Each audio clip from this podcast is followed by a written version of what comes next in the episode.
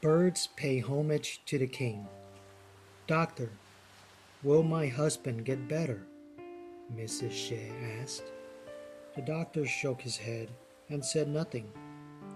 Sheh had a huge boil on his back and dozens of small boils all around it. They had tried all sorts of medicines and treatments, but nothing worked. Dr. Lin said, This disease cannot be cured by ordinary means. There's no medicine money can buy that will cure this condition. One of the consulting doctors said, This is a very rare disease. It's so rare you've probably never even heard of it. It's called Birds Pay Homage to the King. When Mrs. Sheh heard that, she screamed and fainted dead of pain. Sheh was a very rich man. He had begun life as a poor boy and made a fortune in the lumber business by hard work and honesty. He really didn't have any bad habits. But he did have one particular weakness common to many Chinese. He loved to eat. Whenever he had a party or a feast, he spent a lot of money to serve the most extraordinary dishes possible. His favorite of all was a huge, complicated dish. A big, fat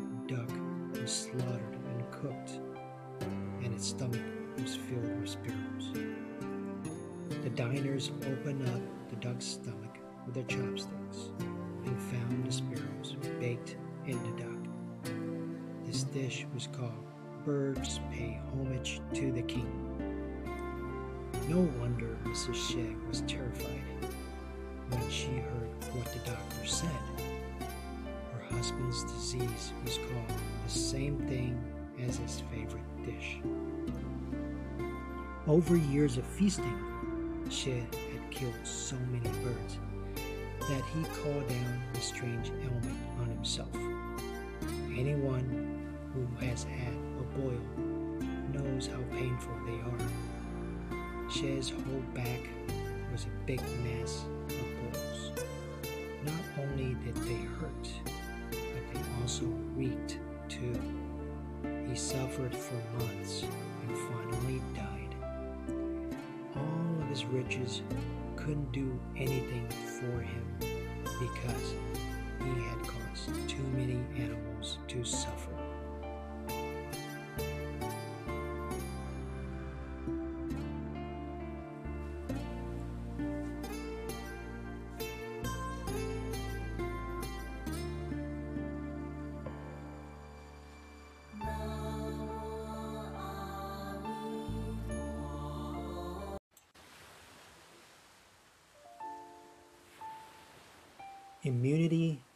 Vaccinations.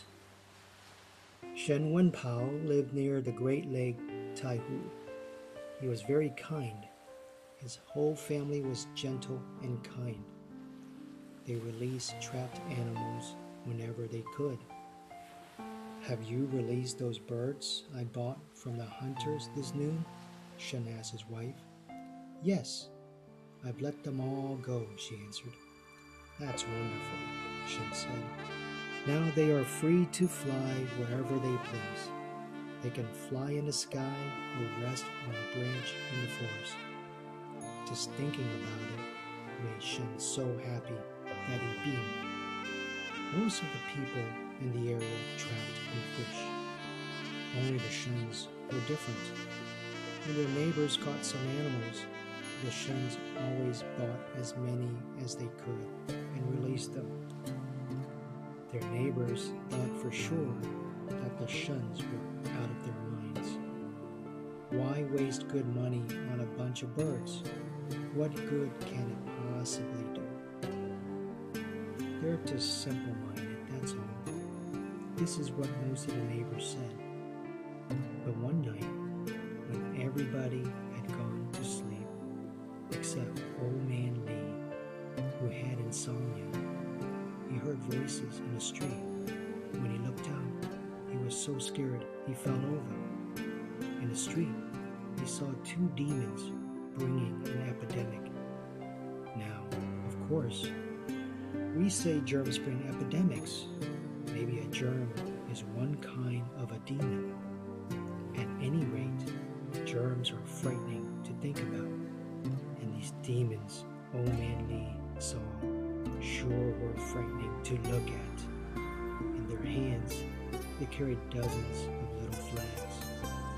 One of the demons said, One flag for each house, right? That's right, said the other demon. But not that house there. That's the Shun's house. They have released lots and lots of captured animals, so we can't do anything to them. Within days, a terrible epidemic swept through the Taihu district. In less than a week, over half of the people there were dead. But the odd thing was that nobody in the Shun family got even a bit sick. His neighbors then knew that a good heart can earn good rewards. Shen Wenpao lived to a ripe old age and died peacefully without any suffering.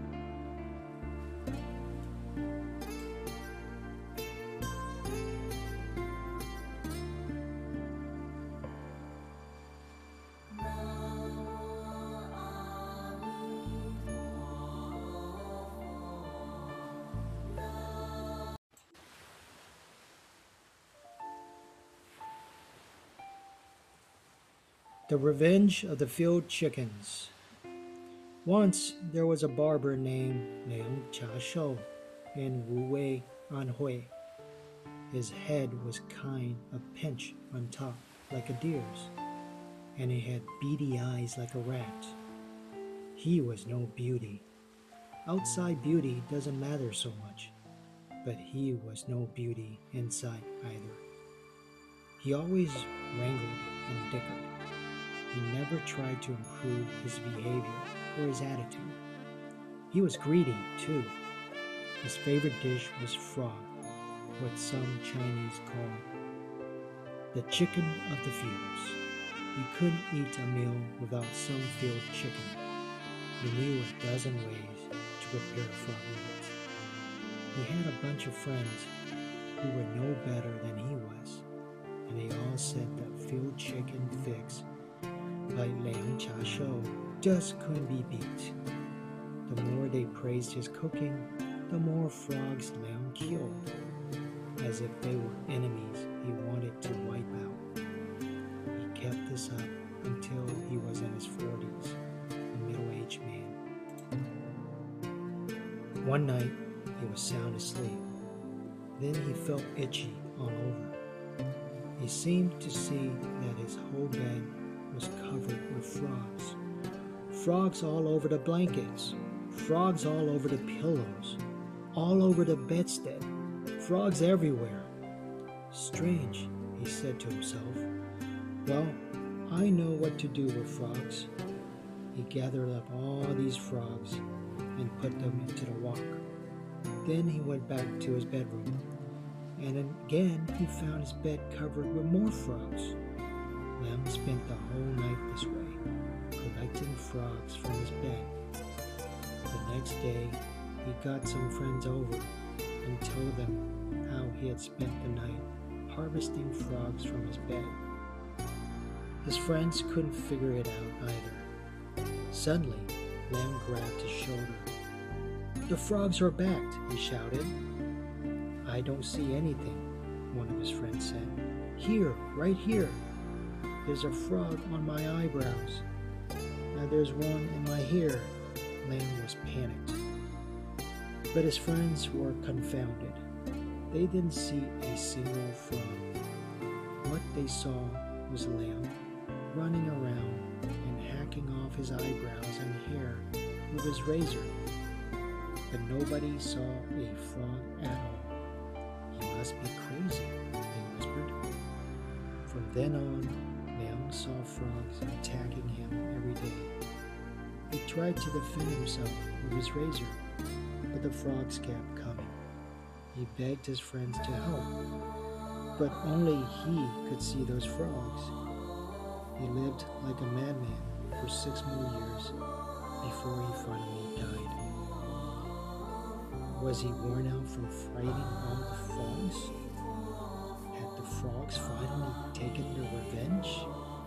Or was he just out of his mind? Nobody could tell, but everybody knew that Liang certainly wouldn't have suffered so terribly if he hadn't cooked so many frogs.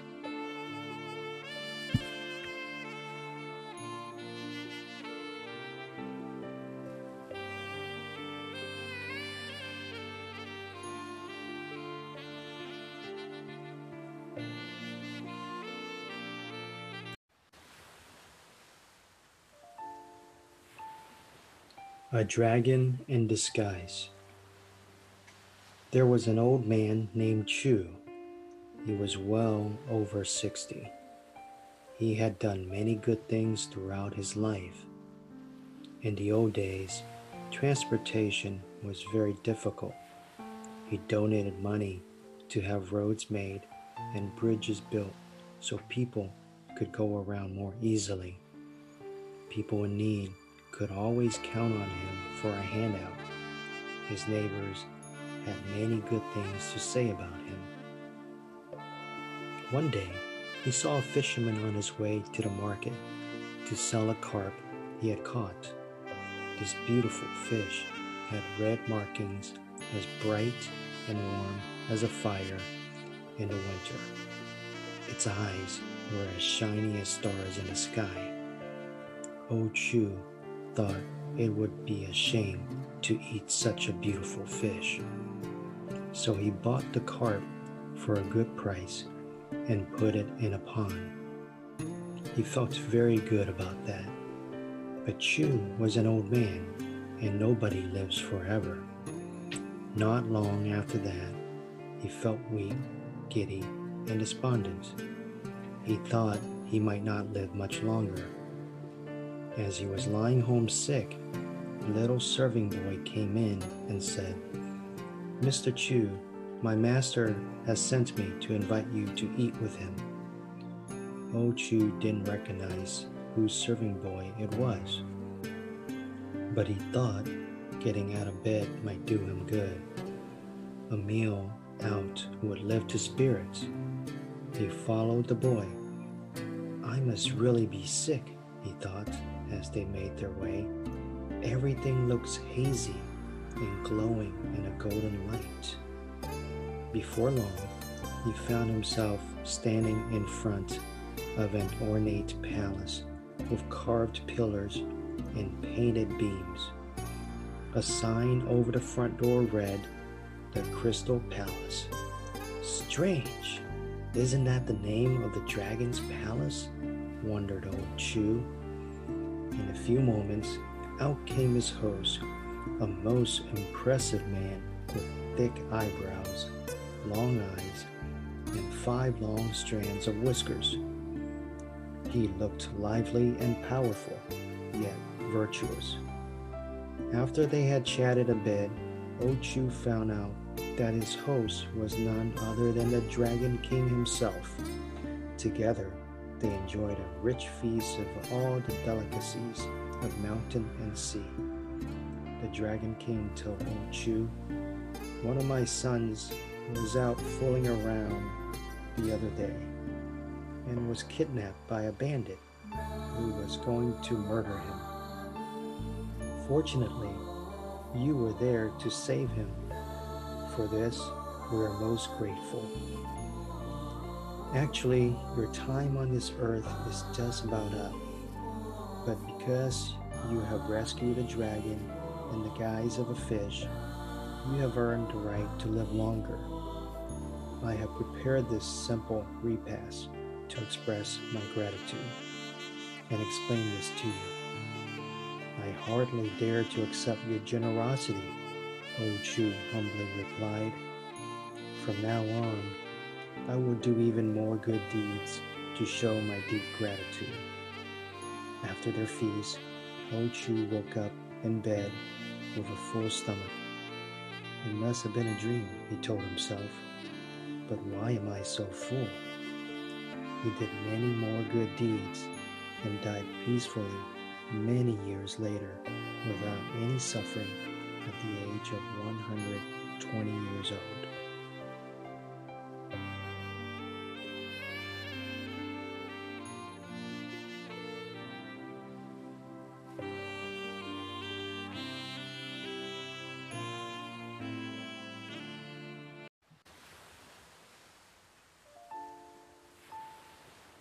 Prevent a miscarriage of justice. One day, a bartender in a tavern happened to see that there was a bee drowning in one of his kegs of liquor. He felt sorry for the little bee. So he lowered a chopstick to the bee for it to climb out on. He put the chopstick down and watched as the bee dried out. It flapped its wings so they would dry out faster. When it was all dry again, it flew away buzzing busily. After that, the bartender noticed that quite a few bees were attracted by the smell of the liquor, fell in, and drowned. From then on, he kept an eye out for them and rescued many bees. This went on for many years. One day, he was startled when bailiffs from the court marched into his tavern and, without a word of explanation, handcuffed him and marched him off to the court. When he got there, he discovered that he had been framed. Some captured bandits who held a grudge against him said that the bartender was one of their gang. So the judge in charge of the case had him hauled in to behead him with the rest of them. The bartender protested that he was innocent, but the bandits had already said he was guilty, so the authorities assumed he was guilty. The bartender's heart went cold as he saw the main judge pick up the red brush used for writing out the death sentence. Just as the main judge picked up his brush to write, a loud buzzing was heard coming closer, getting louder and louder. A great swarm of bees came flying in the window and landed on the judge's red brush. The judge waved the brush to shake them off, but more and more bees came. They didn't sting, but they wouldn't go away either. The judge thought this was most extraordinary. Perhaps, he mused, these bees are here to prevent a miscarriage of justice. At that, the main judge examined the bandits again and found contradictions in their testimony. He grilled them over again. This time, he was sure that he had almost executed an innocent man. Only when the judge called off the bartender's death sentence did the swarms of bees fly away. Then the judge asked the bartender if he knew why the bees had come to save him. I really don't know either, Your Honor, but maybe it's because I have saved lots of bees that almost drown in my vats of liquor. They come to the smell, you know, and then they fall in and can't get out. When I see that, I always save them. Now they've come to save me, I guess, Your Honor. This is truly wonderful. You have had a narrow escape. Always remember that you owe your life to your good deeds. Remember to do all the good deeds you can. You are sure to enjoy good fortune in the future. The judge's words proved true. The bartender kept doing all the good deeds he could. His business got better year after year. He lived a long, happy life and died peacefully, a very rich man.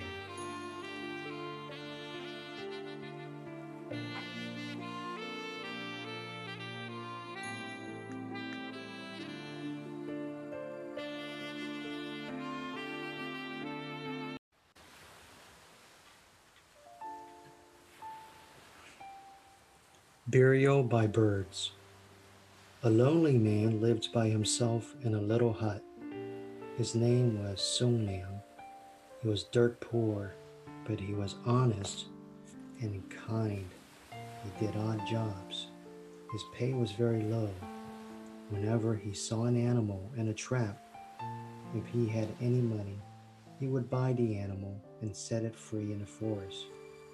In this way, he saved many animals, but he didn't save any money, so he was still very poor. When he was too old to work, he had to beg for food to stay alive. One day, when he was over 70 years old, he was too weak to get up from his bed, and before long, he left this world. Sun Liang had no relative and no friends. He was so poor that he didn't even have enough money for a coffin. And for Chinese people, the worst possible fate is to die and not get buried. But there was nobody to look after him. His neighbors were almost as poor as he was. They didn't know he was dead, and even if they had, they certainly didn't have enough money to buy him a coffin and bury him. The morning after Liang died, the neighbors were amazed to see the sky full of birds. Thousands of birds came from all directions and flew into Sun Liang's hut. The neighbors came to see what was wrong. They saw Sun lying dead on his bed. They thought the birds must have come to peck the flesh off his bones. Then they saw that every bird brought a little soil in its beak and dropped the soil on Sun's body. They had come to show their gratitude by burying their Savior. Thousands and thousands of birds came. They flew back and forth. Before noon, they had filled his whole hut with soil and turned it into a tomb for Sun The neighbors were deeply touched when they saw this. From then on, they never caught another animal in a trap or a net.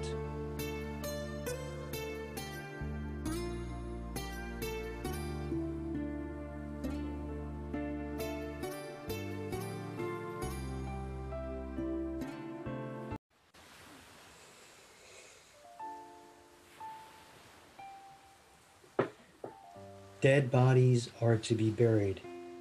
Long, long ago, in Xuancheng lived Yu Penshu, who never ate beef. One day, Yu Penshu got sick. His doctor prescribed medicine to be taken with cow brain. When his friends heard about this, they gave Yu beef and cow brains for his medicine. Yu gave the brain to his servants to eat and took the medicine. He thought that this way he was not guilty of any crime against living creatures. One night, he dreamed that a god dressed in splendid clothes scolded him, saying, You must beef. If you didn't, you wouldn't smell so foul. Yu defended himself. That's not true. I never eat beef. But God had his attendant get out the official records and look up Yu's case. You have not eaten any beef yourself, but because of your sickness, you have broken universal commandments. Then you have given a dead body to your servants to eat. For this, your life should be shortened. However, you have a clean record and display sincere regret. If you take part in no more killing and advise others not to eat beef, you will be pardoned for the time being. Yu ask, What should I do if someone gives me beef? The god smiled. Certainly, you should know that dead bodies should be buried with proper respect. You can do many good deeds if you set your heart to it and stick to it. When Yu Penshu woke up, he knew it had been a dream. But what the god told him was so important, he wrote it down for everybody to read. Living creatures are not to be killed, even if someone makes you a present of a piece of meat. Remember that it is a dead body, and dead bodies are to be buried.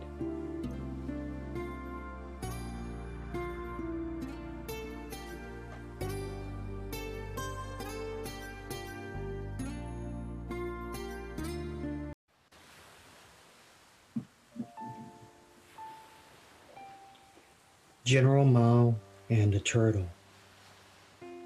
During the Qin Dynasty about 1600 years ago, there was a kind hearted Confucian scholar named Mao Pao. Once, before he had passed the imperial examinations and become a government official, he happened to see a fisherman on his way to the market to sell a turtle he had caught. Mao Pao immediately bought the turtle, but instead of eating it, he took it to a nearby lake and let it go. Later, Mao became a very powerful general. Even the best generals lose sometimes, though. And at Chu Cheng, General Mao's forces were beaten by Xu Qilong, and they had to run for their lives. The enemy was following hot on their heels. General Mao was running as fast as anyone else. He reached a lake, but there were no boats around, and there was no bridge. There was no way to cross the water. General Mao couldn't swim, and anyway, he was dressed in battle armor, which would carry him straight to the bottom. He looked back and saw the enemy was almost on top of him. He sighed and said, the heavens have abandoned me. Rather than fall into enemy hands, General Mao prepared to take his own life. Just as he was about to commit suicide, he noticed something huge come to the surface of the water and float over close to the shore where he was preparing to kill himself. He had no time to worry about what was floating in the lake the enemy was coming closer and closer. General Mao decided if I kill myself here, the enemy will capture my corpse, which will disgrace my country and my emperor. It will be better for me to throw myself into the lake so they cannot find my corpse. With that, he leaped into the water of the lake. But to his surprise, he landed on something. Then he started to move away from the shore across the lake to the other side. General Mao was astonished. The enemy reached the lake. They shrieked and howled and shot arrows at General Mao, but he was ready out of range. The arrows fell into the water and didn't hit him. General Mao looked down and discovered he was standing on a huge turtle the turtle took him to the other side of the lake. General Mao got off and climbed up the bank. The turtle came to the surface and nodded to him. Then it sank back into the water and swam away. Then General Mao remembered that dozens of years before he had saved the turtle and released it in a lake, this very lake.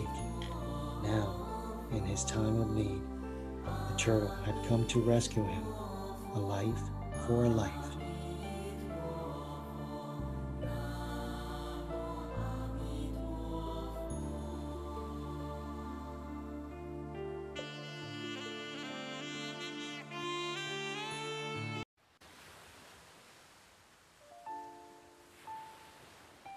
How the tenth became the first.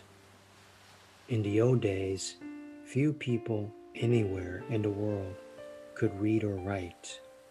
In China, parents hoped they could make a little bit more money so they could send their sons to a teacher to learn how to read and write. If they studied very, very hard and passed the imperial examinations, they could win posts in the government. This brought respect, glory, and power to the whole family However, the examinations were extremely difficult. Many students took the examinations over and over until they were old men but never passed. One year, the brothers Song Chao and Song Qi went to the capital together to take the examinations. On the way, they met a monk who looked carefully at Song Chao and exclaimed, I can tell by looking at your features that you have saved many, many lives. according to your original fortune, you should fail in imperial examinations. But because you have saved so many lives, this year you will win the highest place in the entire empire. Let this poor monk be the first to congratulate this future official. Song Chao thought this was strange. When did I ever save many lives? The monk said, Once you saved ants in distress. What? You mean saving some measly ants means saving lives? Exactly. All living creatures have lives and fates, even a bug as lowly as an ant. Brother was originally destined to win the top score in these examinations, but you will not do worse than he. The Song brothers could hardly believe this. As they walked away, Chi asked Chao, Did you really save a bunch of ants?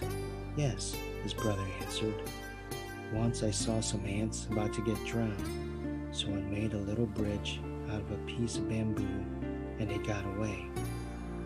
The imperial examinations were more important to them than any ants or monks' predictions, and they forgot all about it as they made their way to the capital and did their last minute cramming. When all of the test papers had been graded, the results were announced to the emperor. Song Chi had won the highest score in the entire empire. Song Chao was in 10th place. Of course, this was also a very high score. The emperor examined the list of the highest scores. This will not do, the emperor said. Song Chi has won first place, ranking higher than his elder brother Song Chao. It is not natural for the younger brother to be exalted above the elder brother. Switch Song Chao to the first place and rank Song Chi 10th. The emperor's command was carried out. When the brothers heard about the switch, they remembered what the monk had said and burst out laughing. On their way home to tell their parents the wonderful news about the examination, they made a special trip to give their thanks to the old monk and compliment him on his wisdom. Before long, the story spread all over China, and everyone knew about the brother whose ants boosted to first place.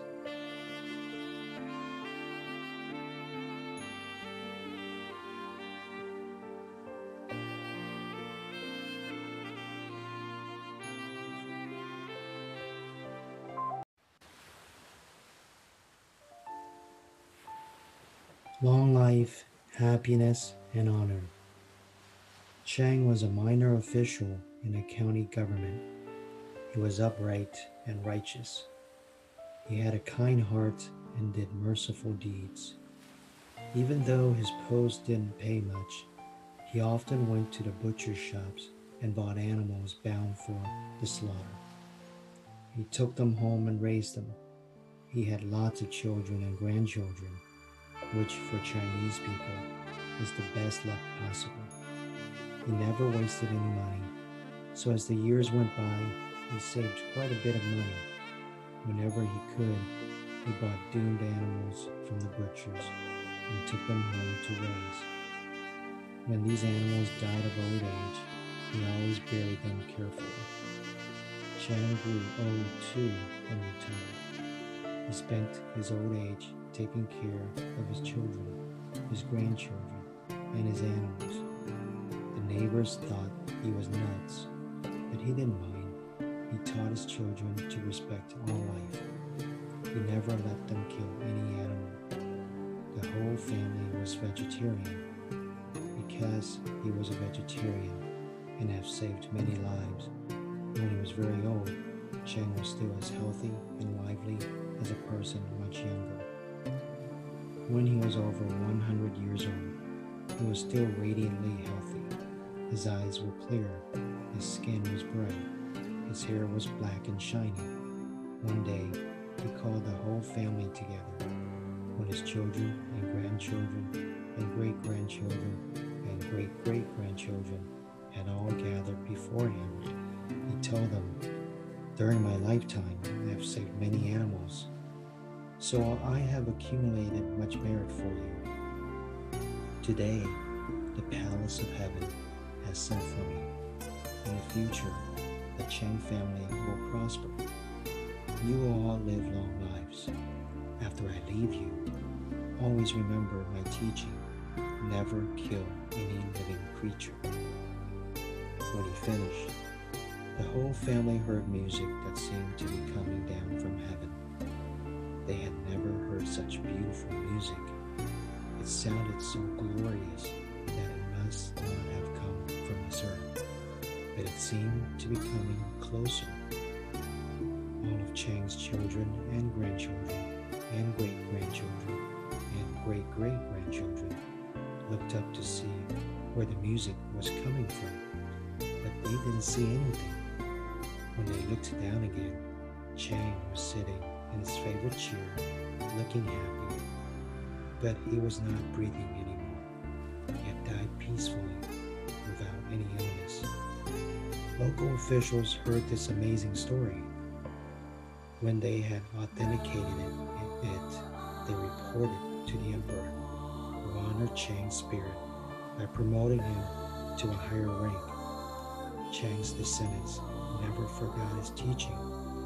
They lived long, happy lives and never killed a living creature or ate a bite of meat.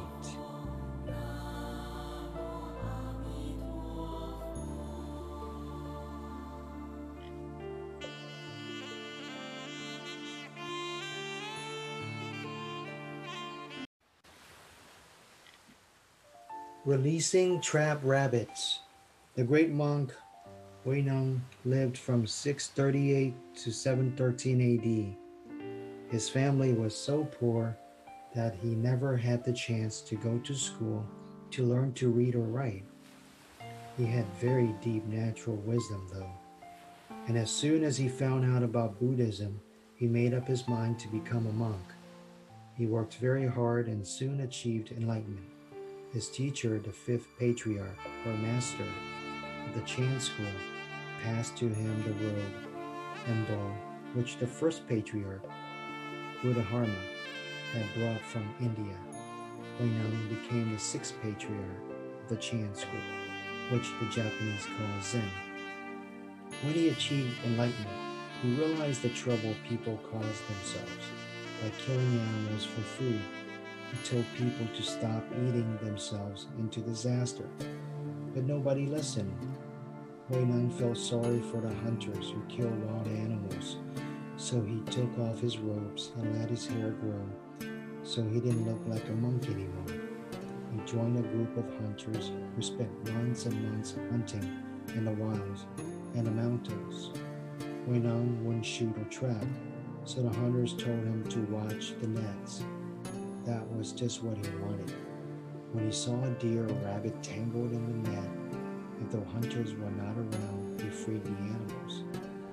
If the hunters were there, Huineng cried and begged them to release the animals. He stayed with the hunters for 16 years. In this way, he not only saved many animals, but reformed the hunters as well. They realized the cruelty of their occupation and found other ways to make a living. Then Huineng set up his own temple. He was so kind and so wise that people came from miles around to learn from him and to become Buddhists. His disciples passed his Chan or Zen teaching to Korea and Japan, and now it has spread to Europe and America too.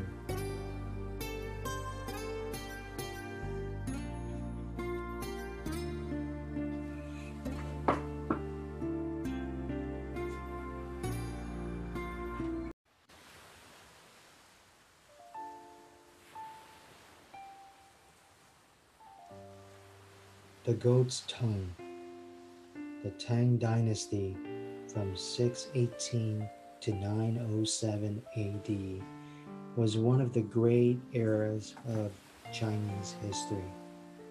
In the capital lived Wan Pan Kuo, whose skill as a martial artist earned him a post in the government offices when he was still very young. He was easy to get along with, so he made many friends among the other young men working there. One day, a group of them was walking along by a cemetery. Among the tombs, Hans spotted a goat that a shepherd had forgotten. The goat was minding its own business, eating the grass. Han and his friends surrounded it and dragged it off towards home. The goat started bleeding. They were afraid the shepherd would hear and come after his goat. So Pan reached in and pulled out the goat's tongue by the roots. He was proud of his quick wits. After they got home, they slaughtered the goat and roasted it. He washed it down with a lot of wine and had a good time. In the following year, Pan was horrified to discover his tongue shrinking. As it got shorter and shorter, Pan lost his speech. He couldn't carry out his official duties, so he quit his job and he had to find some way to cure his tongue. His boss, Chung Yu Ching, suspected Pan was just being lazy, so he ordered him to open his mouth to prove whether or not he was really sick. He was surprised to see that Pan's tongue had already disappeared. All that was left was a little stub at the root. He demanded to know what had happened. Pan took up a brush and wrote, It must be because a bunch of us were stealing a goat last year. And when a goat started bleeding, I ripped his tongue out. Chung Yu Ching knew that Pan lost his tongue to balance the tongue he took from the goat. He ordered his subordinates to carry out Buddhist services to bring the goat fortune to compensate for his loss. He told Pan to copy the Lotus Sutra. Pan was sorry for what he had done. He swore never again to eat the flesh of an animal and to do his best to bring the goat fortune through good deeds, dharma services, and prayers. After a year, his tongue began to grow back. When he found his tongue was growing back, Pan was thrilled. He ran to the office to report to Chung. Chung was proud of Pan for his determination to correct his mistake. When he could speak normally again, he promoted him. Chung Yuqing was so honest and wise that people always praised him. The word of his good deeds reached the Emperor Tai Tung, one of the best emperors in Chinese history. And in the ninth year of his reign, 635 AD, Chung Yuqing was promoted to the post of imperial censor, one of the highest positions in the empire. Chung told the emperor that perhaps he won his promotion to balance the fortune he had won for the goat that lost his tongue.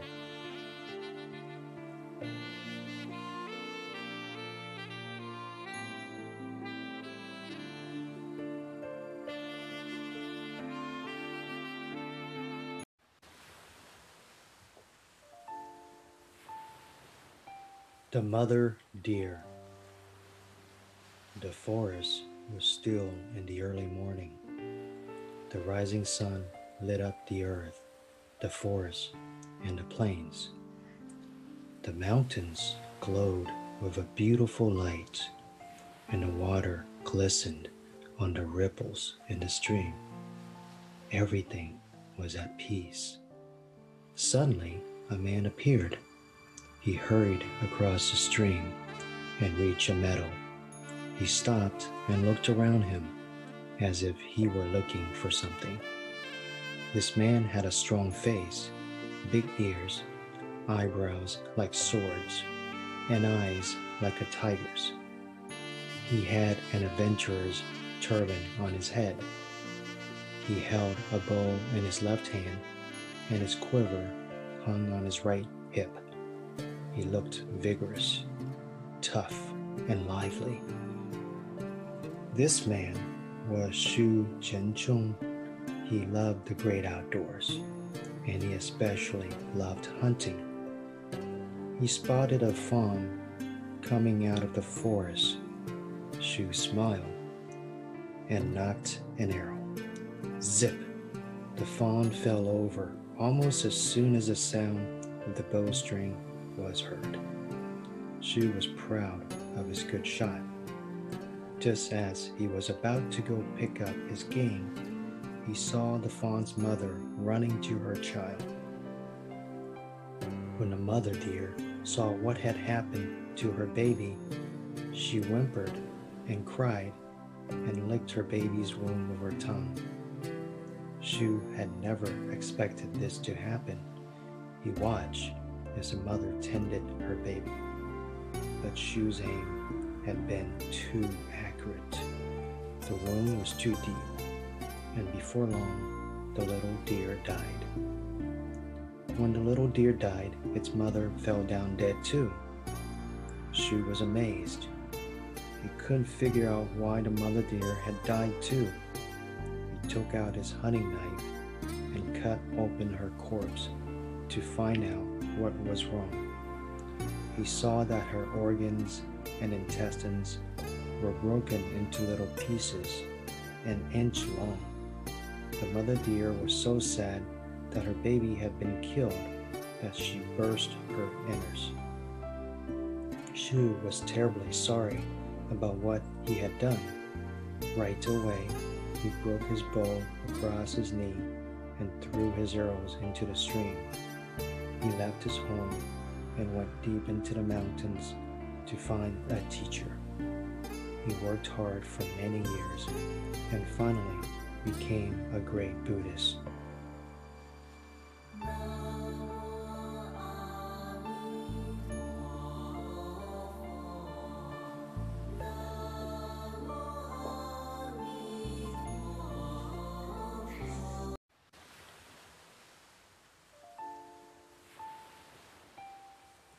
The results of cruelty. During the Tang Dynasty, there was a very cruel farmer. At noon one day, he went to see how everything was in his fields. He saw that the bull a neighbor used to plow had wandered into his field. It was eating the grains and had trampled his crops. The farmer was furious. I've worked so hard to grow these crops and now you have come to steal some and trample the rest. You must be tired of living. With that, he took out his knife and said, I am not going to kill you, but since you have eaten my crops, you have to leave your tongue here. Let's see if you ever dare steal from me again. The bull must have known it and done wrong, because it dropped its head and looked sorry. The mean farmer grabbed it by the horn and cut out his tongue. Even though it hurt, the bull did not cry out in pain. Later, the cruel farmer got married and had three children. Each one of his children lost the ability to speak about half a year after it had begun to talk. The farmer did not understand why his children were mute. He took his children to see many famous doctors but none of the medicine they prescribed could make them speak again. Then the farmer remembered the tongue he had cut out of the bull's mouth a dozen years before. He knew what was wrong with his children. His cruelty was reflected back into his family.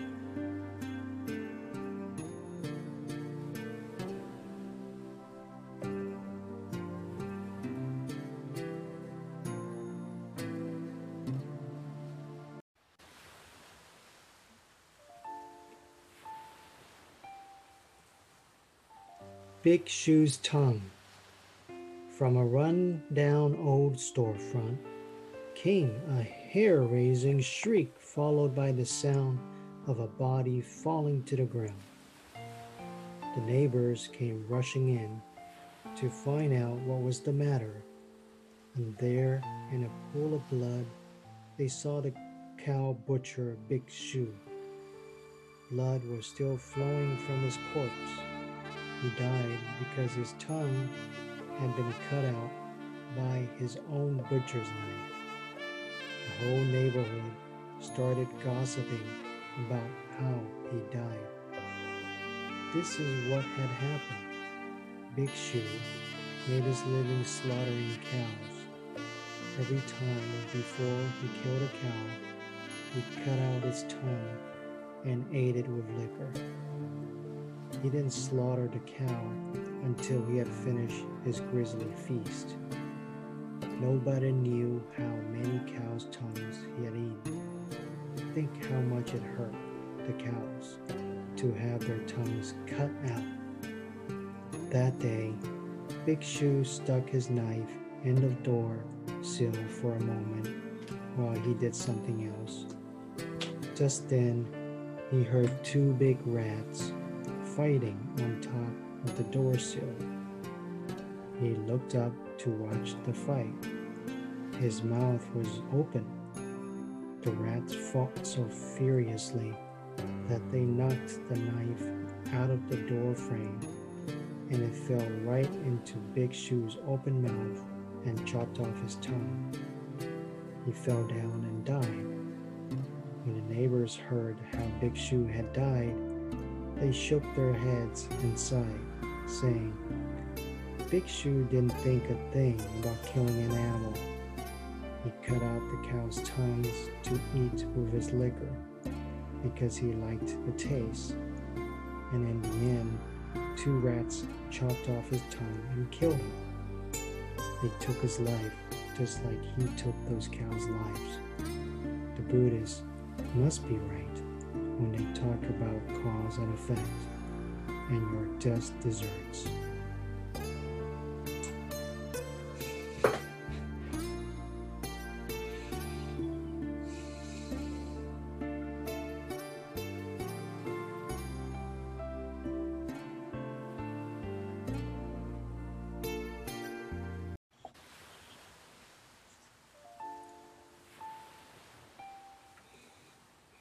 My lap is your perch. Long ago, an old, old hermit lived deep in the woods. He was so kind that he never killed any living creature. One day, he was sitting under an ancient tree. Just as he began to meditate, he felt a gust of wind coming towards him. That's strange, he thought and opened his eyes, he saw a little bird sitting in his lap. The bird was not at all flustered to be sitting there. It was quite at home, as if it were perching on a twig. The hermit recited the Buddha Amitabha's name and said to himself, So you think my lap is a perch? Well then, I can hardly refuse you. Amitabha. This is good. This is good. Then the little bird curled up and went to sleep, right there in his lap. The hermit was afraid to disturb its dreams, so he began looking into his own heart and immediately entered a very deep state of meditation. Much later, he left his meditation state but the bird was still sleeping soundly. He didn't move because he didn't want to bother it. He said very quietly, Amitabha, just keep sleeping. You can fly away when you've slept your full. Finally, the little bird woke up. It flapped its wings and stretched its legs. It chirped quietly a few times then it straightened its feathers with its beak and flapped its wings a few more times. Only then did it fly away. When it had flown away, the old hermit got to his feet. He watched his little friend until it was out of sight. Then he left the tree and went back to his little hut.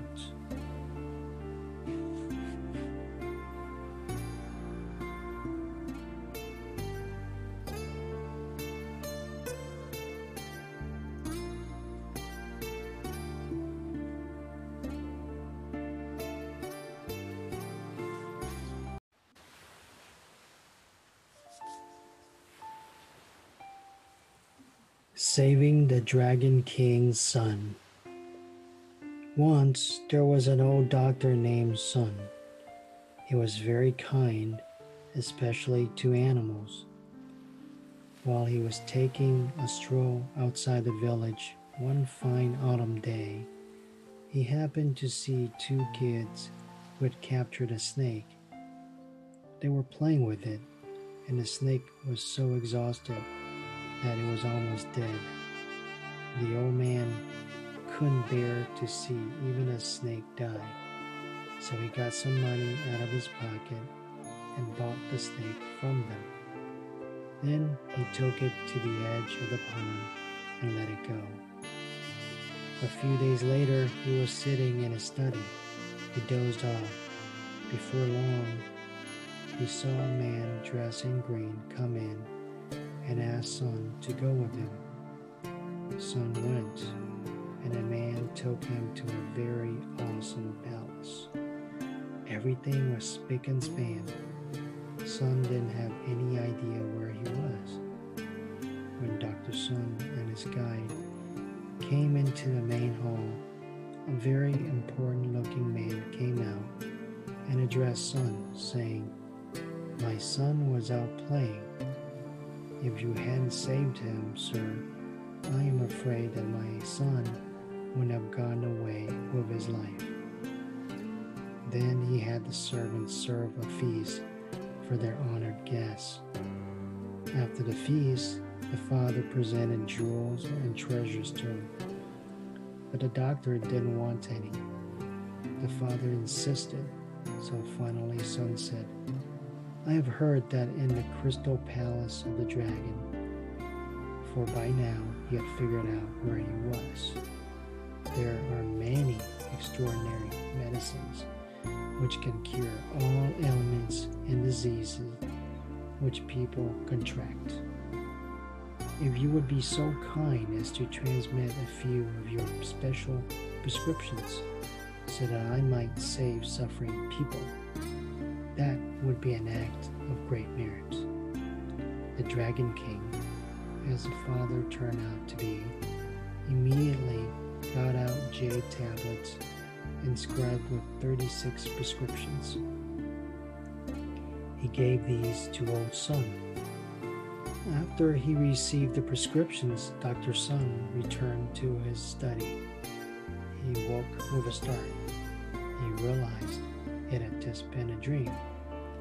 But the funny thing is that from then on, whenever he treated a patient, no matter how serious the patient's illness was, the patient was cured immediately.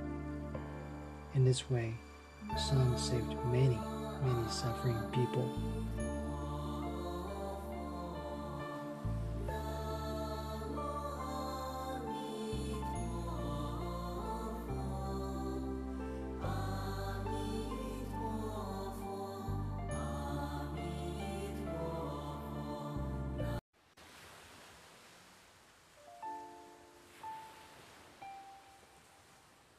moaning and groaning for three months. The little lamp fluttered in the cold wind. Some Chinese believe that dog meat warms you up in cold weather. So on this chilly day, there were no empty seats in the dog meat restaurant. The air was full of the smell of dog meat and the sounds of the raucous crowds. In the back of the restaurant, to the right, Xiao Shengyuan was putting another dead dog into the kettle to boil.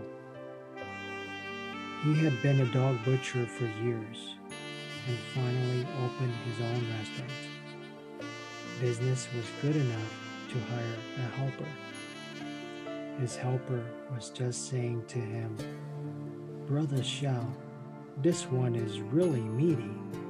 Xiao Shengyuan chuckled. You said it. This fat dog is going to make a lot of money for us. They continued getting their knives ready as the water to boil the dog heated up. Suddenly, the dog leaped out of the kettle it seemed to fly through the air straight at Xiao. It pounced at him and bit him in the neck. Xiao shrieked for help. All the customers in the restaurant came to see what the matter was. They saw the dog biting Xiao's neck. His blood was pumping out of the wound. What a terrible sight! After he got the dog off his neck, Xiao Shengyuan went to many doctors to treat his wound. But no matter what kind of medicine they put on it, it kept rotting and getting worse. It hurt so much that Xiao moaned and groaned day and night. After three months of pain, Xiao finally died. All the people in the area who liked dog meat gave it up because they realized that the meat of any animal is produced through enormous suffering.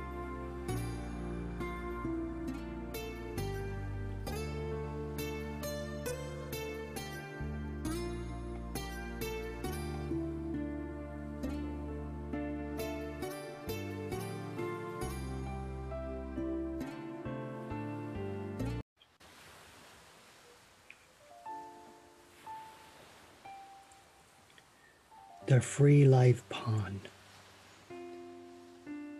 Peaks of Tiantai Mountain and Zhekiang are green and black. They stand like an ornamental screen. People come from far away to enjoy the scenery here. For thousands of years, there have been many temples in these beautiful mountains. The head of a big temple there was called Zhi Yi. He lived from about 539 to 597 AD. Because he was so wise, the Emperor Yang of the Sui dynasty gave him the title the Wise Master. And this is how he is known even today. At the time, the Wise Master felt that people were too cruel, especially when they wanted something to eat. They would kill almost everything that moved and eat it. He decided something had to be done. But how? Monks don't have any money. So the wise master became a beggar for several years until he finally got enough money to get some land and hire some workers to build him a pond. When people saw that, they laughed and said, The wise master is pretty dumb. Because he was so wise, the wise master didn't care how much they laughed at him. He kept up work on his pond. When the workers had spare time, he told them about Buddhism. He said, The sutras the holy books of Buddhism say all living creatures have Buddha nature. You may not think much of a fish or a crab, but they too can become Buddhas. Wild animals all have Buddha natures too. If somebody gets killed by a wild animal, we think it's tragic. We feel sorry for that person Hasn't it ever occurred to you that when you kill a fish, the other fish think it's tragic and feel sorry for the dead fish? The wise master explained that he was making a pond so anybody who had a fish or crab could have a place to release it and let it live out its life in peace. He called his pond the Free Life Pond. The workmen were moved, and the people who had laughed at him felt sorry for being so mean. They became Buddhists and stopped killing animals to eat their meat. Other temples copied his idea. If you have a chance to visit a Chinese Buddhist temple, you can probably see their free life pond full of happy fish and crabs and turtles that are safe from the worry of being cooked and eaten.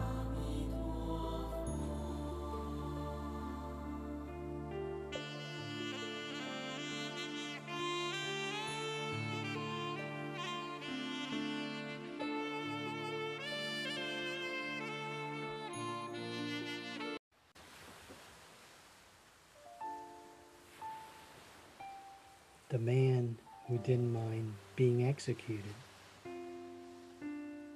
The real name of the master Yung Ming was Yin Shou, and after he died, the emperor bestowed the name Chu Chu on him.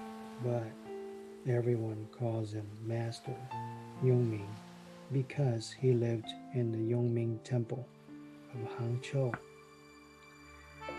Before he left the householder's life and became a monk, he was called Wang. When he was in his 20s, he was an official in the treasury of Yuhang County near Hangzhou. He felt sorry for fish and shrimp that had been caught to be eaten. So sometimes he took money out of the treasury to buy them. Then he took them to the shore and released them. Unfortunately, that wasn't his money, and finally he got caught. He was thrown in jail. The judge didn't believe he was spending the money to set little animals free.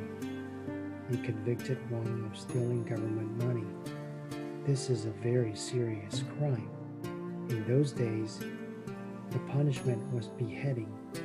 The convict was dragged out to a public place where everybody could watch, and his head was chopped off with a big sword.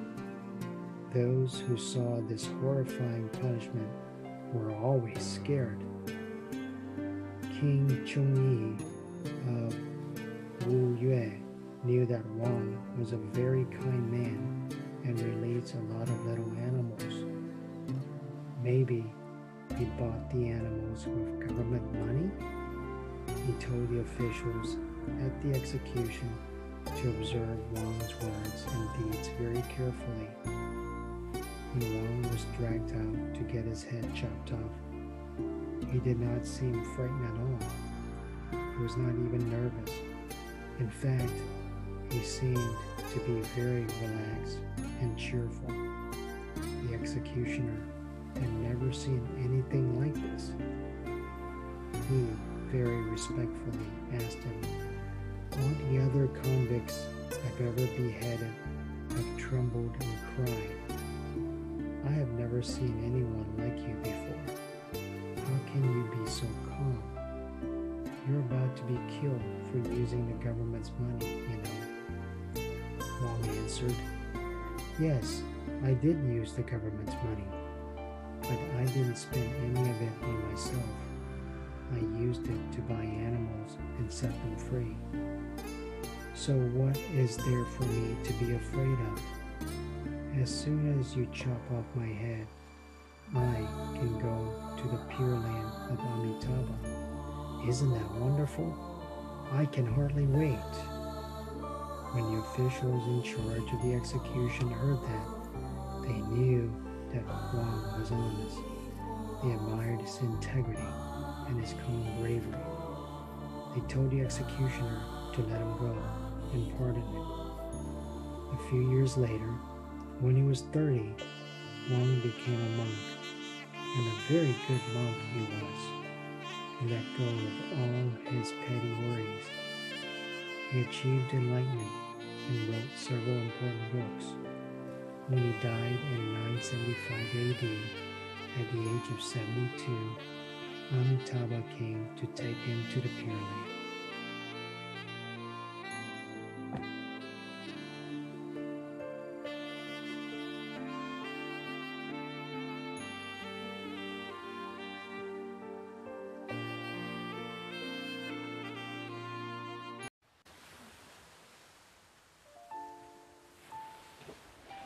The Sammy who rescued the ants. A little monk who is not old enough to get ordained is called a Sammy. Once there was a little Sammy who studied Buddhism with a very wise teacher. He was a very good student. He was respectful, sincere, and obedient. He learned very quickly. The teacher was so wise that he could foretell the future. The teacher knew from the beginning that his little student could not live very long. One day he counted and realized that the little student had only seven days left to live. He felt very sad. The teacher called the little Sammy to him. He said, Hey, little Sammy, you haven't seen your mother for a long time. I think you need a vacation. You run on home and visit your mother and come back eight days from now. He did this so at least the little Sammy could die in his own parents' home. When the little Sammy left, the teacher was very sorry. He thought he would never see his little student again. Eight days later, who should show up but the little Sammy? His teacher was delighted, but he was also puzzled because the little student looked wonderful. He didn't look like someone who had been about to die. Finally, the teacher decided to find out what had happened. He told the boy, Son, I have foretold the future many times, and I have never been wrong. I sent you home because you were doomed to die within seven days. But the seven days have already passed. Not only are you still alive, but you look great. The image of death has left you. How did you do it? The little Sammy was thunderstruck. He didn't have any idea how to answer his teacher, so the teacher entered the settled state of meditation.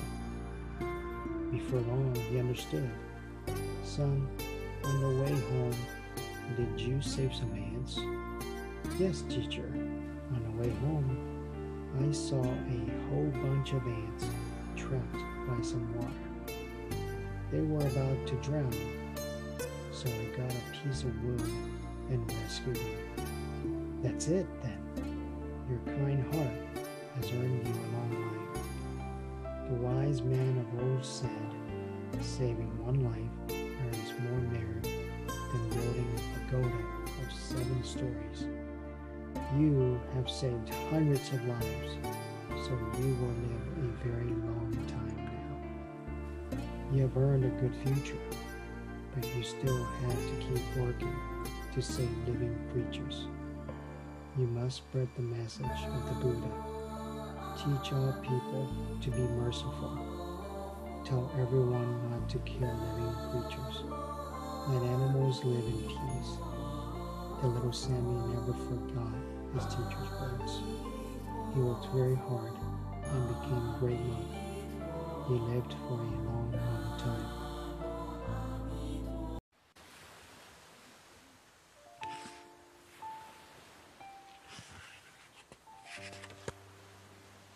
An arm for a life. It was a clear, sunny day. The weather was beautiful. The Buddha was walking through a forest when he saw a huge eagle chasing a dove. Just as the eagle was about to swoop down and catch it, the dove spotted the Buddha and went to his side for safety. The Buddha protected it from the eagle. The eagle perched on a nearby branch and said, You can save the dove, but that means you're starving me. You're really mean. The Buddha kindly said, Tell me what you want to eat, and I'll get it for you. The eagle replied, I eat meat. The Buddha took out a knife and cut a piece of meat from the flesh of his own arm. He gave it to the eagle, but the eagle complained, There's more meat on a dove than that. So the Buddha sliced off another piece from his arm, he was getting down to the bone, where there's not much meat. Finally, he had cut all the meat off his arm, but there still wasn't as much as the weight of the dove. The eagle asked the Buddha, Are you sorry you ruined your own arm? The Buddha answered, I am not in the least bit sorry. My mission is to save all living things. What difference does a bit of flesh off my arm make? The ego sneered. You're just saying that to sound good. The Buddha said, If my words are the sincere truth, may my arm grow back as good as new. When the Buddha made this oath, the flesh on his arm did grow back, just like new. When the eagle saw this, he flew up into the sky and revealed his true shape. He was the Emperor of Heaven. He had heard that the Buddha was kind, so he had come to test him. He showed his deepest respect to the Buddha and then flew away, singing great praises for the Buddha's mercy. Before long, everyone knew that the Buddha had cut away his own arm in order to save a dove.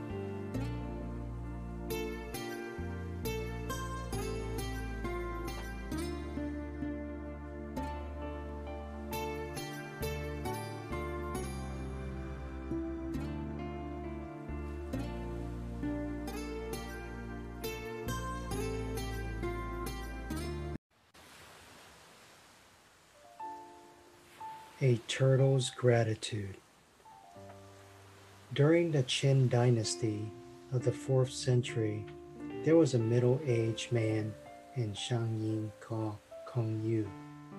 He was an official for the government, but he had practically the lowest official position in the whole dynasty. His position was low, and so was his pay. Times were hard for him once he saw a turtle someone was getting ready to eat. He felt sorry for it, so he bought the turtle and took it to the river. There he let it go. The turtle seemed to understand that Yu had just saved it from the soup. As it swam away, he kept looking back at him. Yu watched it until he couldn't see it anymore. Years later, Yu had reached a better position. Leading troops, he quelled the rebellion.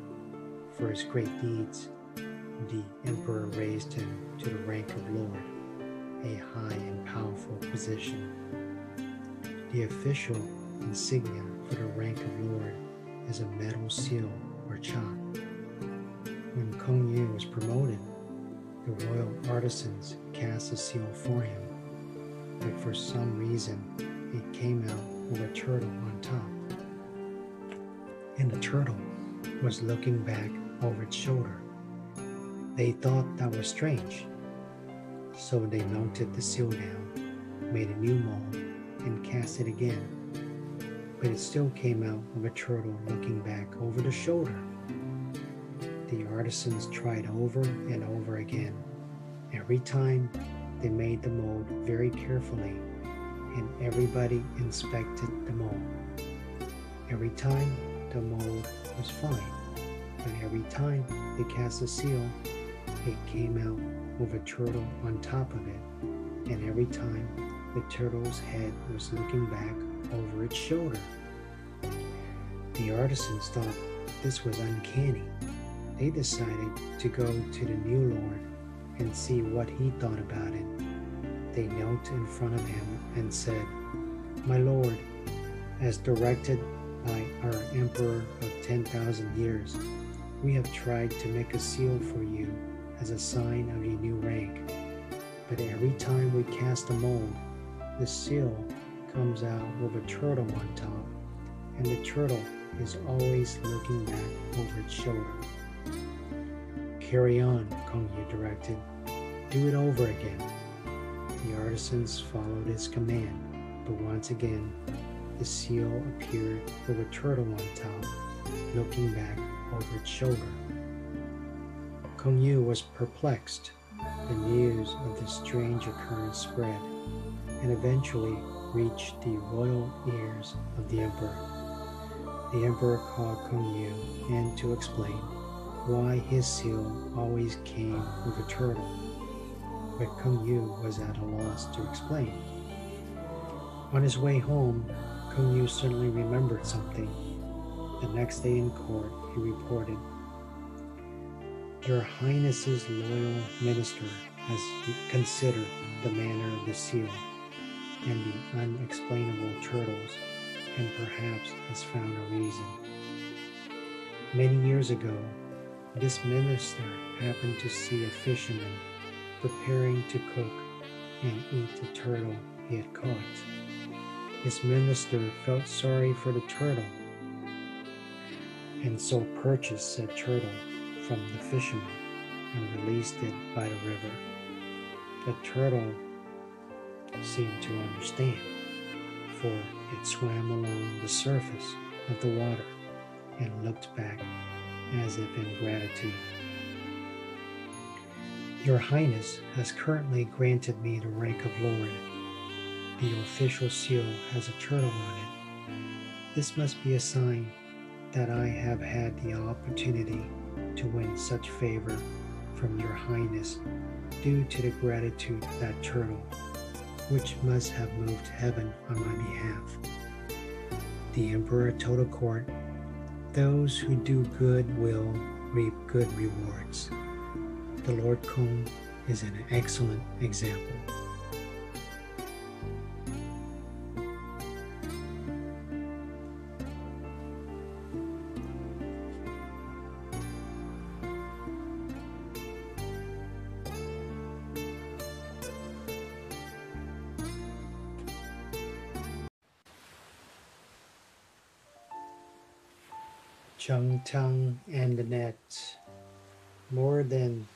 3,500 years ago, there was a very kind and wise emperor called Cheng Tang. Every year, he traveled around his empire to visit all of his people and see if there was anything the government could do for them. One beautiful day, the birds were singing and the beasts were enjoying the nice weather. The emperor smiled as he heard their pleasant calls. Then he saw huge nets spread where all those animals would get caught. He heard a trapper praying in a loud voice. This is what the trapper prayed. May all the birds in the sky, may all the beasts on the ground, may all the animals from north, east, west, and south come into my net. Let not one of them escape. Emperor Cheng Tang was upset to find such a greedy, heartless trapper, but he was also a very wise monarch. He did not command the trapper to stop hunting. Instead, with his own imperial hands, he took down three sides of the nets, leaving only one side. The trapper wondered what was going on, but he couldn't just go up and punch the emperor. Then he heard Cheng Tang praying out loud. This is what the emperor prayed. May all who wish to dodge to the left, dodge to the left. May all who wish to dodge to right, dodge to the right. May all who wish to go over the nets, go over the nets. May all who wish to duck under the nets, duck under the nets. Only those who do not wish to live anymore may enter my nets. The trapper realized that he had been greedy and mean. He told everyone how kind their emperor was, so all the people trusted Cheng Tang. The dynasty Tang founded, the Shang, ruled China for over 600 years.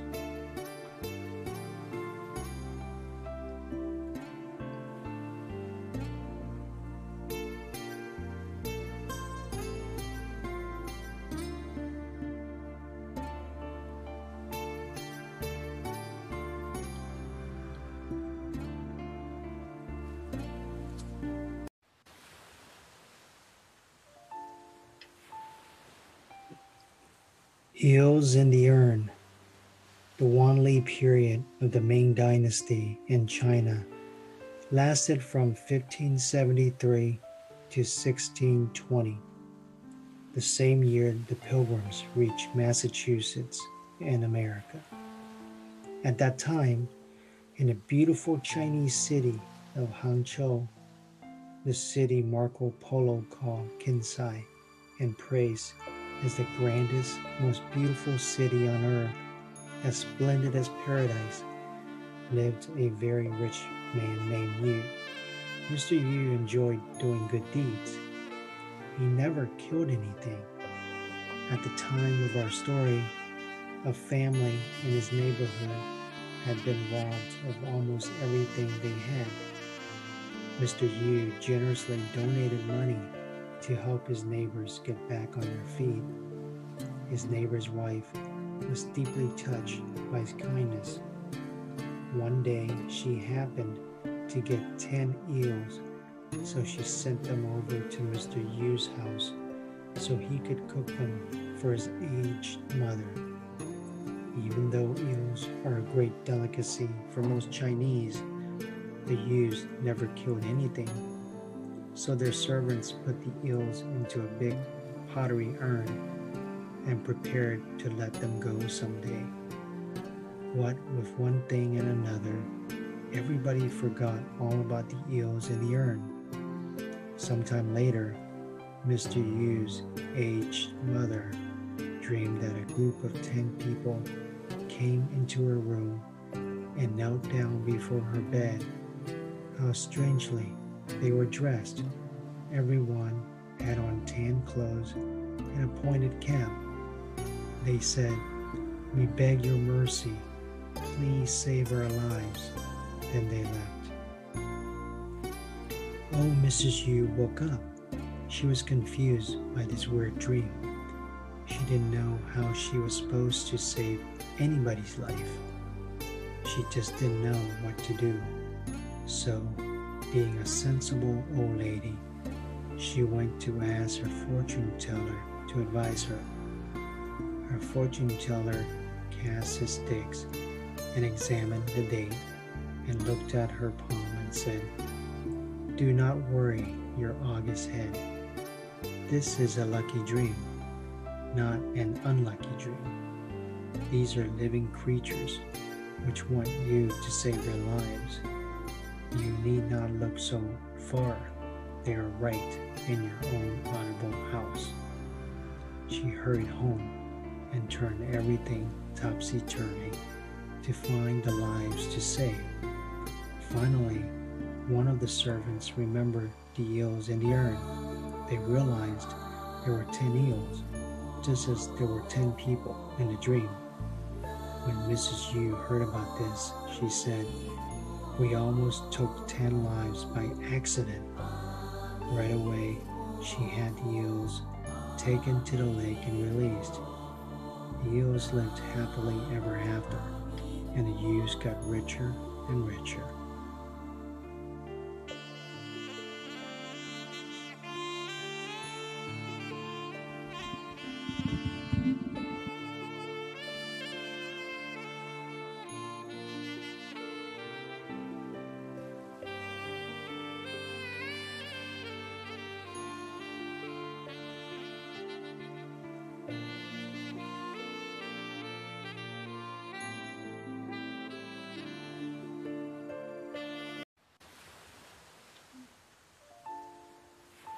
Elephants to the rescue.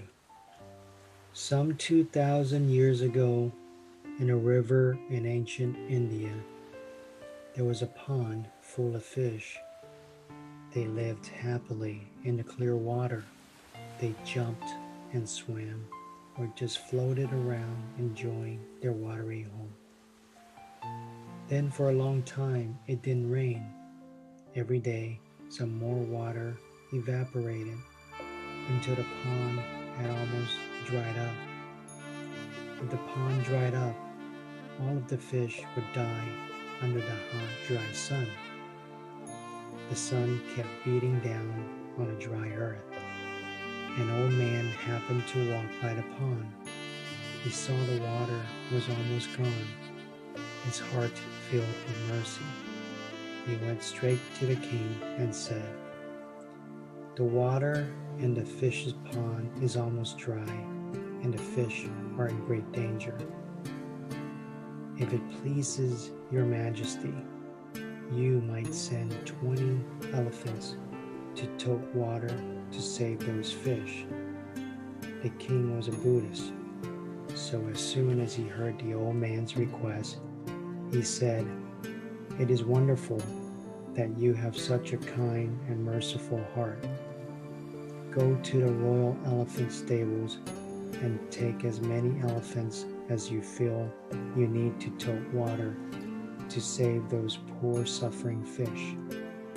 When the old man heard the king's reply, he took his two sons to the royal elephant stables and selected 20 of the best elephants. Then he went to the breweries and borrowed as many skins as he could. In India in those days, liquor was stored and transported in skins. Then the three of them led the 20 elephants to the biggest river in the region and filled all the skins with water. The 20 royal elephants carried the heavy skins full of water to the fish pond, and they poured all the water into the pond. After many trips, the pond was full again, just as it had been before the drought. The fish in the pond were saved. They leaped and played and swam back and forth. When the old man saw how happy the fish were and watched the ripples on the water's surface, all of the worries and sadness that the long years had gathered in his tired old heart were immediately swept away. As the day turned into night, he and his sons cheerfully led the twenty elephants back to the royal stables and went to tell their king the good news.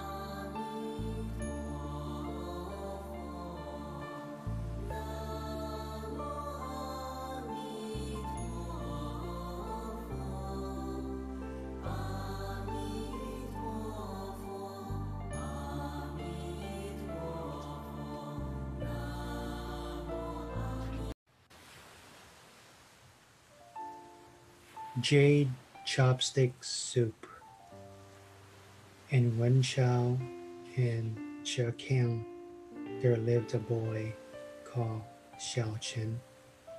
One night, a god in golden armor appeared in a dream and said, Son, you can only live to be 18 years old. When Xiao Chen woke up, he was scared. He felt very sad that he would die so young. Xiao Chen's father was a government official. He was very honest, so he got promoted and sent to Sichuan, another province far away. Xiao Chen did not want to leave home because he knew he couldn't live very long. His father didn't know about Chen's dream and insisted on taking him with him.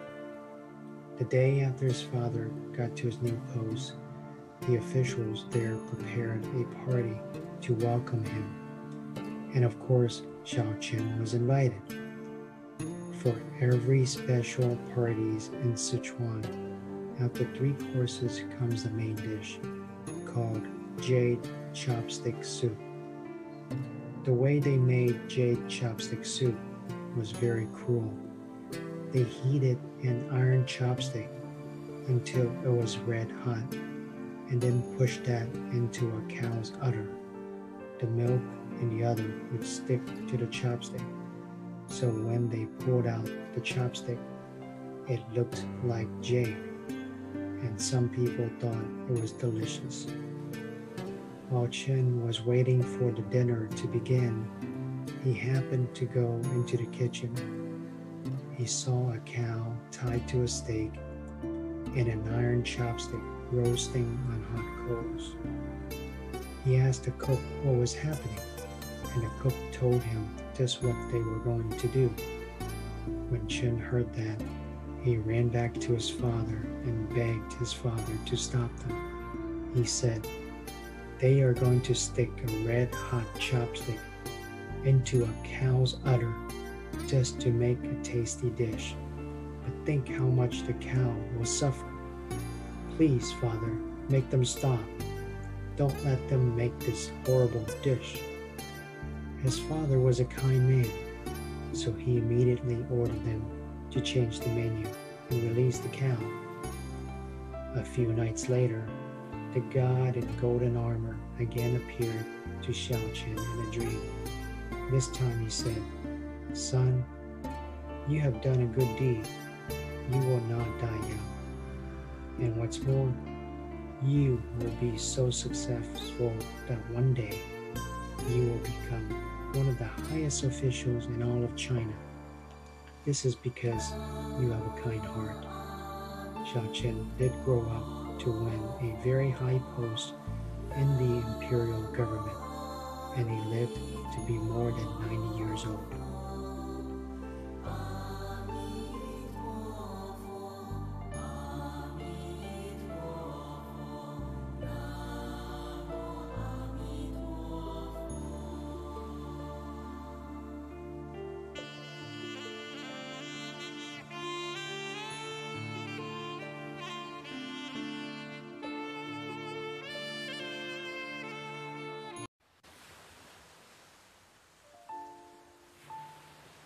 The Crying Ape. Long, long ago, a file of chariots rumbled quickly across the plain late one spring. The soldiers wore sparkling armor, banners fluttered in the breeze. Following them came several generals with their swords and spears. They were followed by a beautiful chariot. Sitting in a chariot was the great king of Chu. Every year, the king took a trip through his kingdom to inspect his land, to hunt, to train his troops, and to get out of his stuffy old palace. The king had a general called Yang Youqi, who is very famous for his archery. Even now, over 2,000 years later, people still remember what a good shot he was. He never missed. The king trusted him.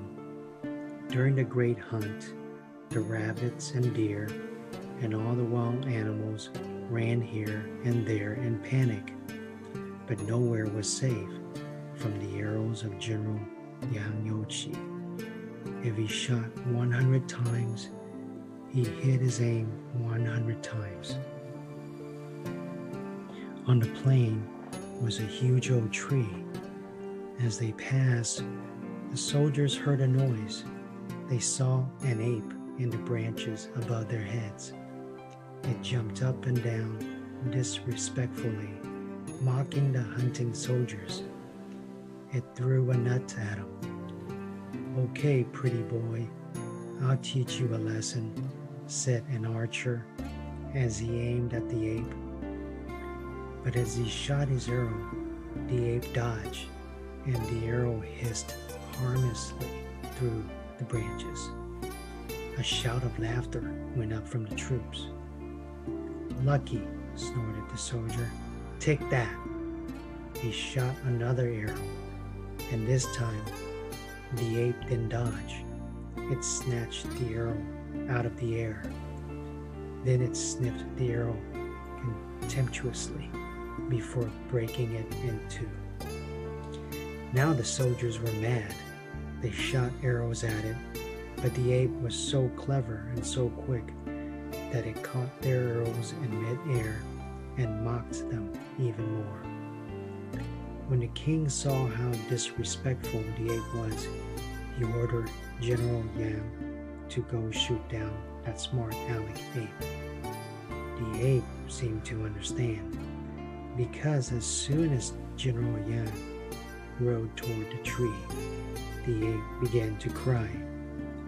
Tears rolled down its face, and it sobbed and howled very piteously. the king asked. Why is the ape crying? Yang Youqi answered, It must know that my arrows never miss, so no matter how cunning it may be, it must die now, at your highness's command. That is why it is crying. The king hung his head and thought, how sad the ape was. All the other animals must be suffering too. His royal heart filled with mercy. He told General Yang to put away his weapons and called off the hunt so that no more animals would be hurt. When he returned to his capital ahead of schedule, all the people there found out that the king had been moved by an ape's tears. The people of Chu were all very happy to have such a kind and loving king, so they worked very hard for their country. And from then on, Chu was strong and powerful for hundreds of years.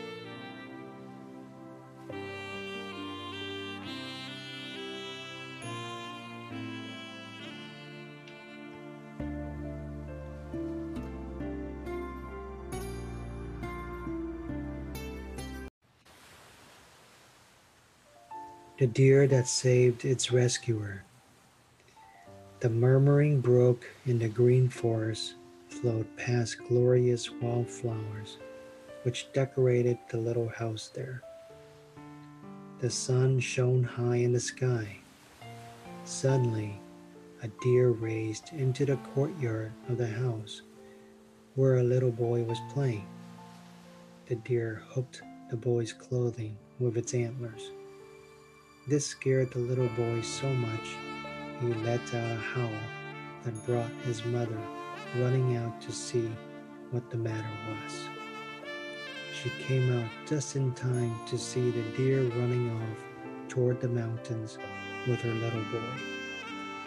Of course, the boy's mother was horrified. She ran after the deer as fast as she could go, and not too far away she found her little boy sitting safely on the grass.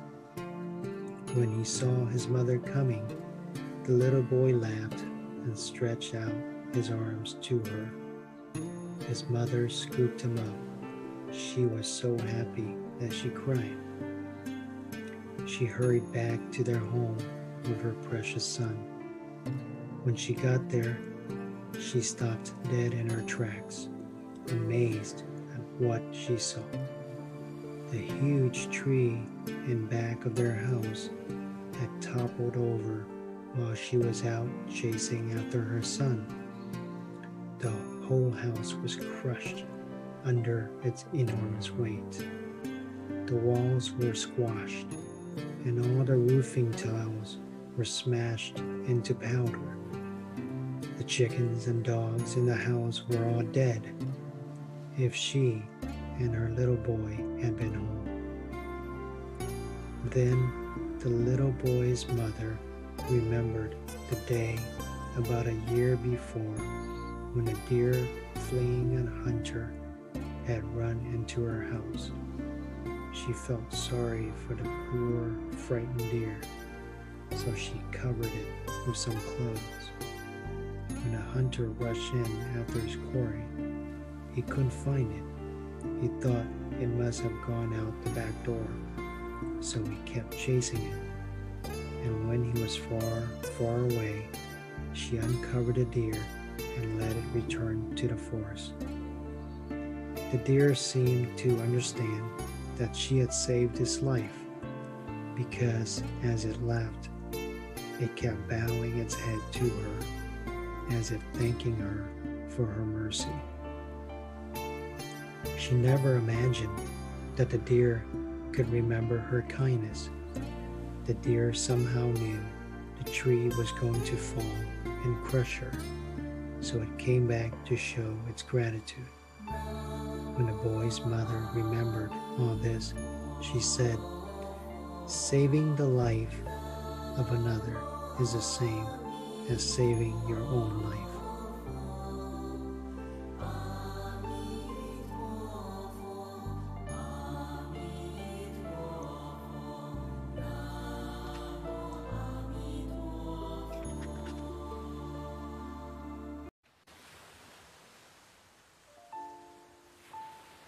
The Titmouse's Reward During the Han Dynasty, about 2,000 years ago, to the north of Huayin Mountain, there lived a family called Yang.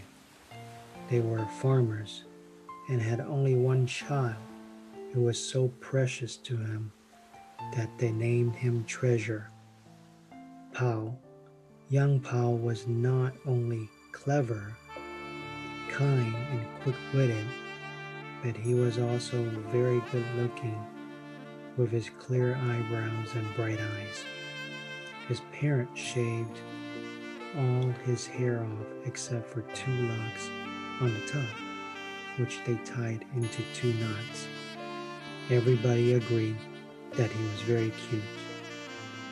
Young Pao loved nature he spent a lot of time playing in the forest of Huayin Mountain. One day, when he was nine years old, he was playing outdoors as usual. All of a sudden, he heard a cry above him.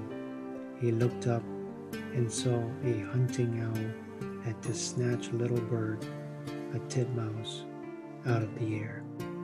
The owl was so startled to discover someone watching it hunt that it dropped the titmouse, which fell to the ground. It was so dazed it just lay there without moving.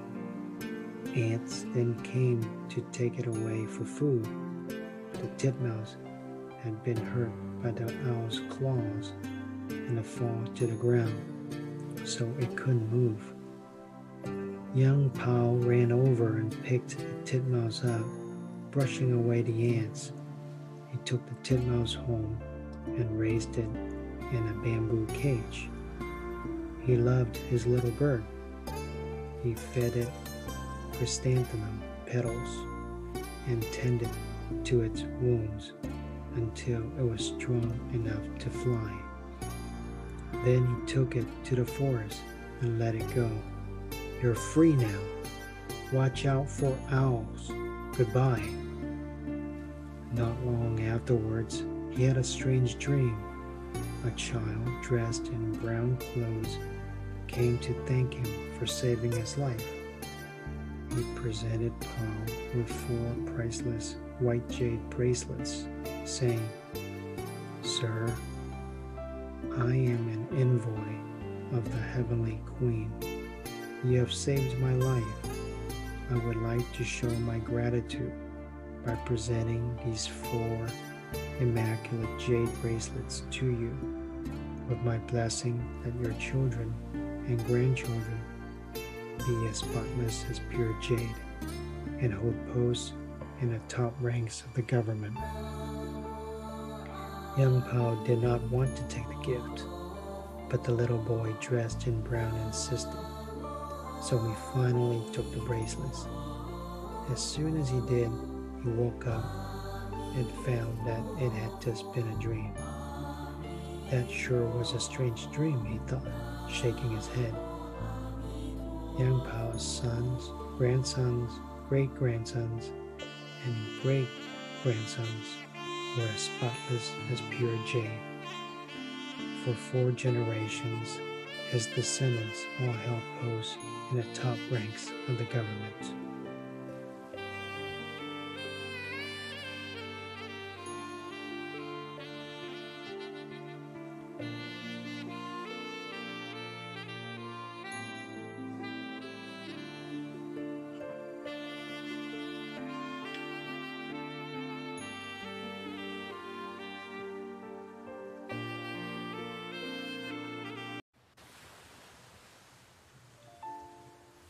Su Chan and the Fish.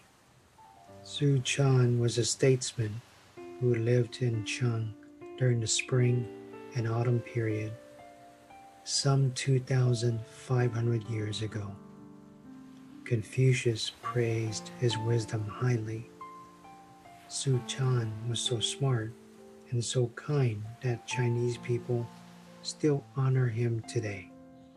He helped the poor and rescued those in danger. He enjoyed doing good, and in particular, he never liked to kill anything.